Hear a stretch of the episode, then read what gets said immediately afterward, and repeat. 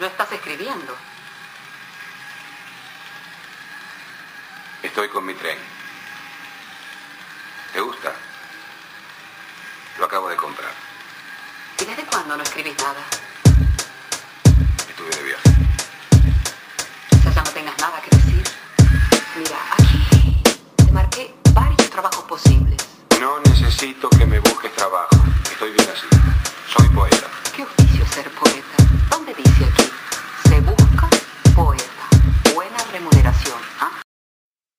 Bienvenidos al podcast Se Busca Poeta. Vamos a hablar sobre el metro de la Ciudad de México. Hay que decir que hay en el país tres estados que cuentan con un transporte terrestre como un subterráneo, le llaman un metropolitano en este caso. Eh, si uno va a la ciudad de Guadalajara y es de la Ciudad de México, evidentemente va a haber comparaciones porque el metro de la ciudad de Guadalajara es muy pequeño. Eh, son pocas líneas y además no va tan concurrido. Hay relativamente más gente o he visto más gente que en el metro de Monterrey.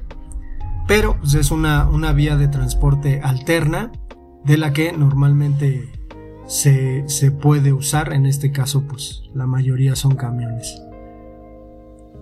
Y en el estado de Nuevo León, particularmente en la ciudad de Monterrey, también, digo, para no quedarse atrás, de repente no sé si de verdad eh, es una alternativa, se necesita tanto, pero eh, pues en Monterrey también hay un metro al que me tocó eh, visitar hace relativamente poco tiempo, antes también lo había visitado, pero siempre se tiene la misma sensación, es decir, si eres de la Ciudad de México y has ido a Monterrey, pues el metro es un poquito un chiste, aunque hay un poquito más de líneas y estaciones que en la propia ciudad de Guadalajara.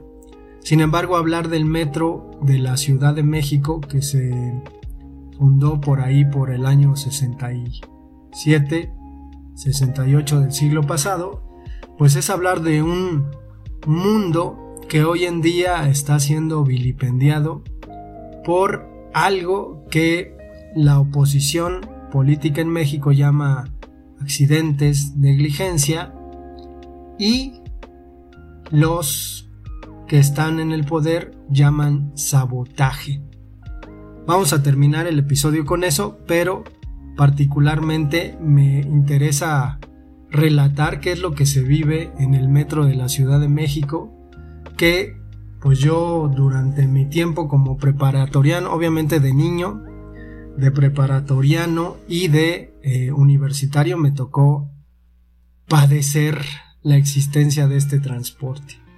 ¿Qué es lo que pasa? Pues tenemos una Ciudad de México colapsada por la sobrepoblación y una de las alternativas reales, quizás la más ideal para moverte en la ciudad, digo la más rápida, pues es precisamente el servicio de transporte del metro.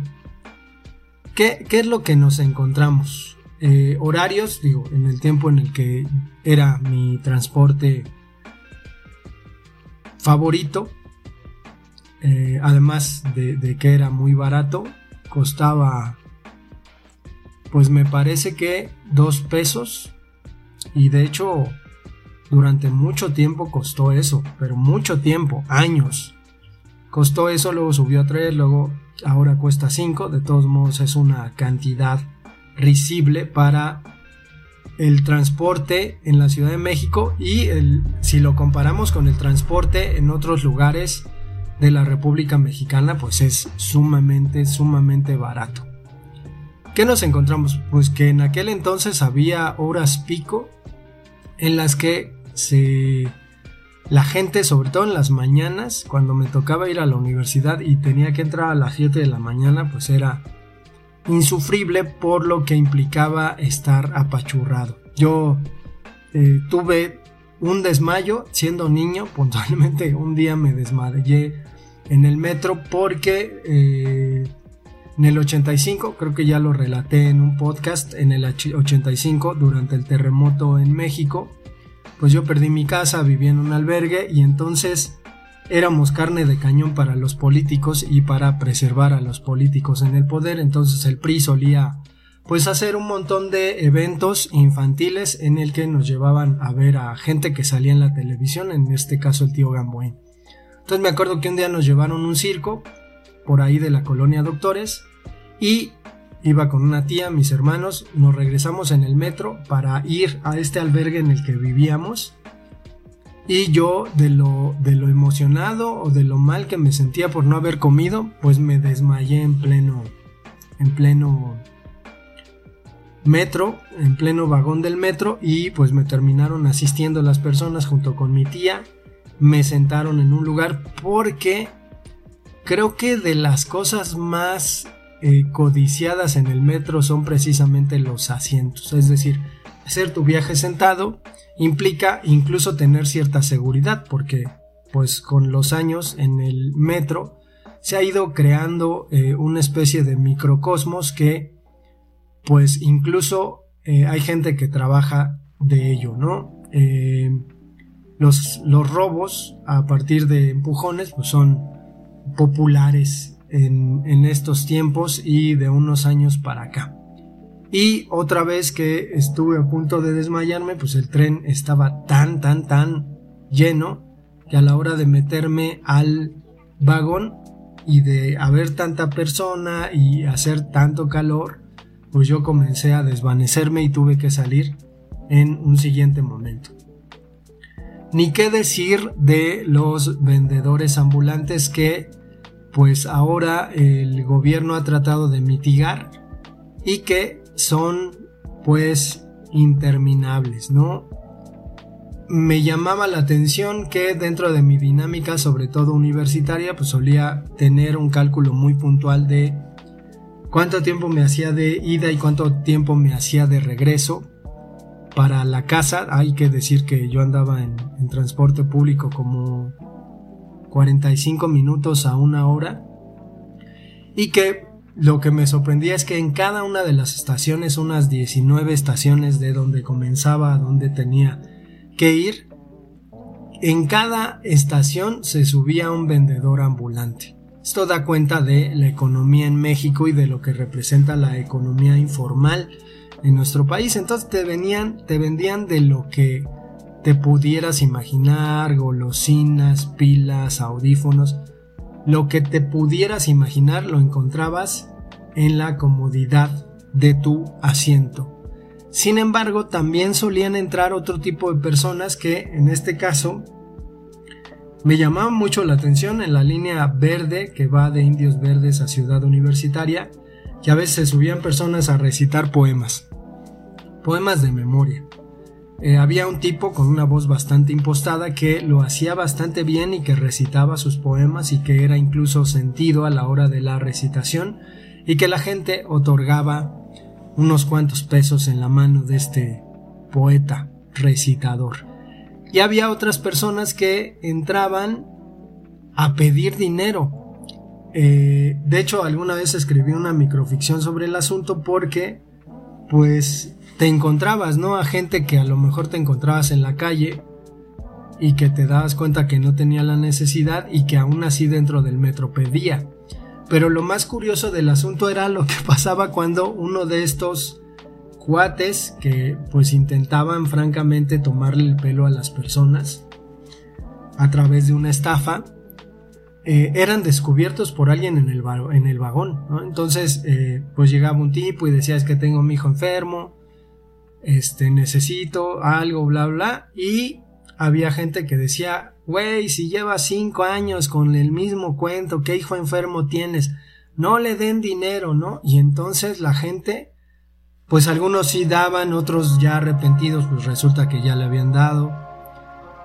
Cuando era descubierto el tipo se bajaba muy enojado, aumentando madres, pero no desmentía la versión de quien lo había desenmascarado y eso era pues bastante curioso. Otra cuestión muy común es que debido al hacinamiento en los vagones, pues nos encontrábamos con que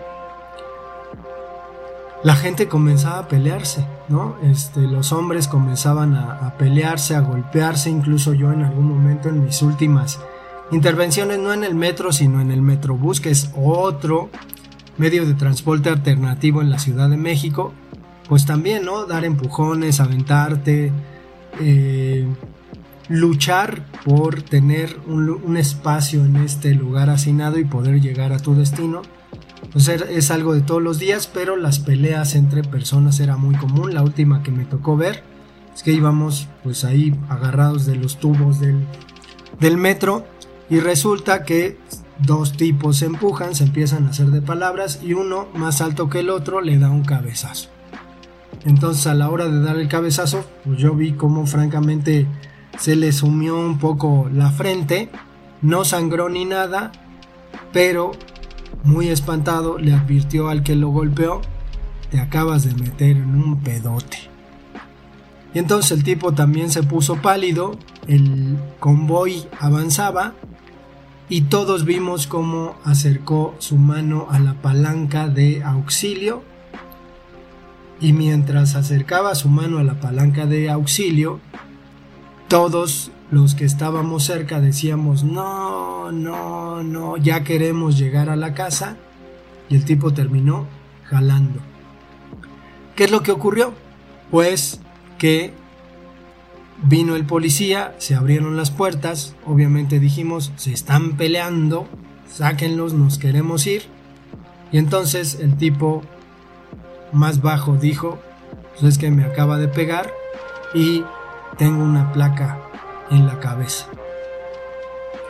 Entonces yo, yo estaba pensando mucho en el asunto de, digo, vienes de tu trabajo, estás encabronado, te presentas, se te presentan estas situaciones en el transporte público, reaccionas y, pues cuál, no sé qué pasaría con el tipo, obviamente se los llevó la policía a los dos, pero imaginen en el problema que se debió de haber metido. Y otra cuestión que hay que decir que dentro del metro, que me parece que es el transporte que comenzó con el asunto de la segregación y la separación de vagones, justificado o no, pues ya depende de cada quien como lo vea, pero eh, también se, se vivía mucho cuando no había división de vagones el asunto del acoso, el que hombres tocaran a mujeres. Y era muy común escuchar a una mujer enojarse, cachetear a un hombre, decir cosas. Esto hizo que, pues en un momento se usaran tres vagones o cuatro vagones para las mujeres y los demás para los hombres, con la intención de que las mujeres estando entre ellas fueran, pues, seguras. Alguna vez en Ciudad Universitaria no, no me fijé que los vagones posteriores a Ciudad Universitaria estaban segregados, entonces me metí en los primeros, me senté y a la hora de llegar a la siguiente estación, Copilco, pues me encuentro que se suben puras mujeres y así voy. Comienzan a subirse puras mujeres. Yo no me levanté de mi asiento, pero se me quedaban viendo feo, ¿no? Yo dije, bueno, entonces me levanté y a la hora de querer salir de mi de mi estación o a mi estación, pues una señora gritó, "Saquen ese pendejo", ¿no? Y me avientan para afuera. Entonces, lo curioso del asunto es que pues, primero es una segregación la que ocurre en la Ciudad de México, dividir hombres y mujeres, segregar. Obviamente está la intención de que pues los hombres no acosen a las mujeres y eso pues termina siendo válido. Pero de lo que se sabe popularmente es que hay más violencia en los vagones que ocupan las mujeres que en los vagones que ocupan los hombres. Se han difundido videos de mujeres sangrando, peleándose porque llega un viejito en el vagón y lo quieren quitar, o las feministas se pelean con las señoras porque, pues ya saben, ¿no? Las feministas quieren que todos piensen como ellas, entonces las señoras les reclaman y empieza ahí la cantaleta, ya sabrán. Pero últimamente ha habido, y seguramente en otros países lo han sabido, algunos accidentes le llamarán a que han ocurrido en el sistema de transporte del metro. Es algo inusitado porque hoy en día a la hora de ver las noticias pues te, te ¿no? La de cajón. Reportan humo en la estación del metro tal, ¿no? Siguiente día, reportan humo en la estación del metro tal. Es, es muy curioso y hay que decirlo porque es así. En 1997 por primera vez se votó por un jefe de gobierno en la Ciudad de México. A partir de ese momento, las críticas al gobierno de la Ciudad de México, los ataques al gobierno de la Ciudad de México, no importa qué partido esté, obviamente en aquel entonces era de la oposición, PRD y Morena, era normal que hubiera una crítica constante hacia el gobierno de la Ciudad de México. Obviamente sabemos para qué. Sabemos lo que ocurre. Es decir, vas a atacar a quienes gobiernan esa ciudad por lo grande que es, por los errores que cometen, y entonces vas a tener un beneficio político. Entonces, el ataque era y es sistemático. Es algo viejo incluso. Son prácticas que PRI y PAN y ahora un poco más el PRD han tenido durante muchos años, desde el 97. No es algo que, que no se sepa, digo, al jefe de gobierno eh, que fue Cuauhtémoc Cárdenas, el primer jefe de gobierno en el 97. O sea, imaginen cómo está el asunto de la democracia en nuestro país, que la capital del Distrito Federal, aquel entonces, fue gobernada individualmente por primera vez por un hijo de un expresidente, el general Lázaro Cárdenas, y que siendo este Cuauhtémoc jefe de gobierno, pues hubo un asesinato de un personaje muy conocido, Paco Stanley, y los medios de comunicación se le fueron encima. Eh, Jacobo Zabludovsky dijo, ¿no? Es que necesitamos que se ponga las pilas, ¿no? Y TV Azteca, porque el tipo era trabajador de TV Azteca, ¿no? El que asesinaron. Entonces, sí... Hijo de puta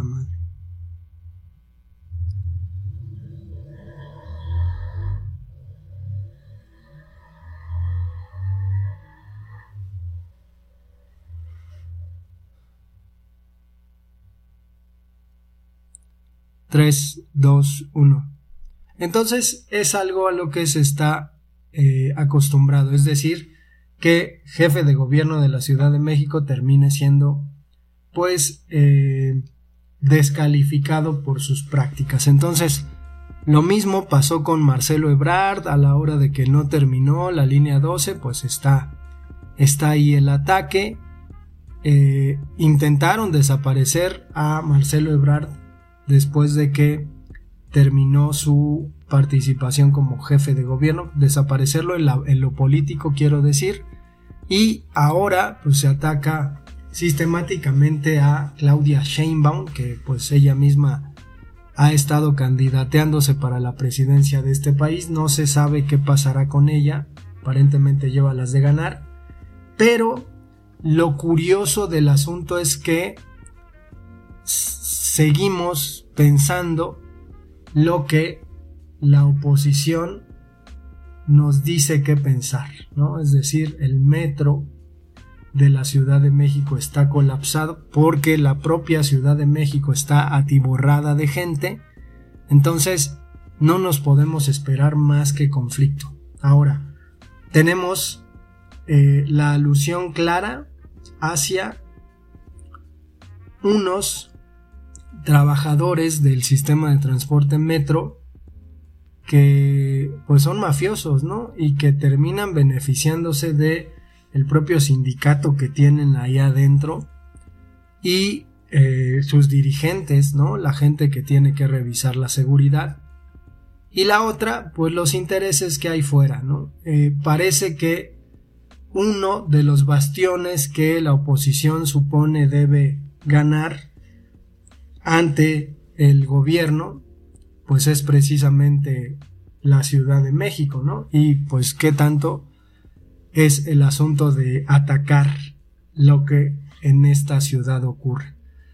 Lo curioso es que hoy los medios de comunicación exaltan lo que está pasando en la Ciudad de México y han pasado cosas peores en la Ciudad de México y sin embargo no hubo una reacción como hay ahora de los medios de comunicación, obviamente enfadados porque les quitaron su huesote y ahora pues con el asunto, ¿no? De que de que se han vendido asquerosamente a los gobiernos, a los que sí apoyaban y de los que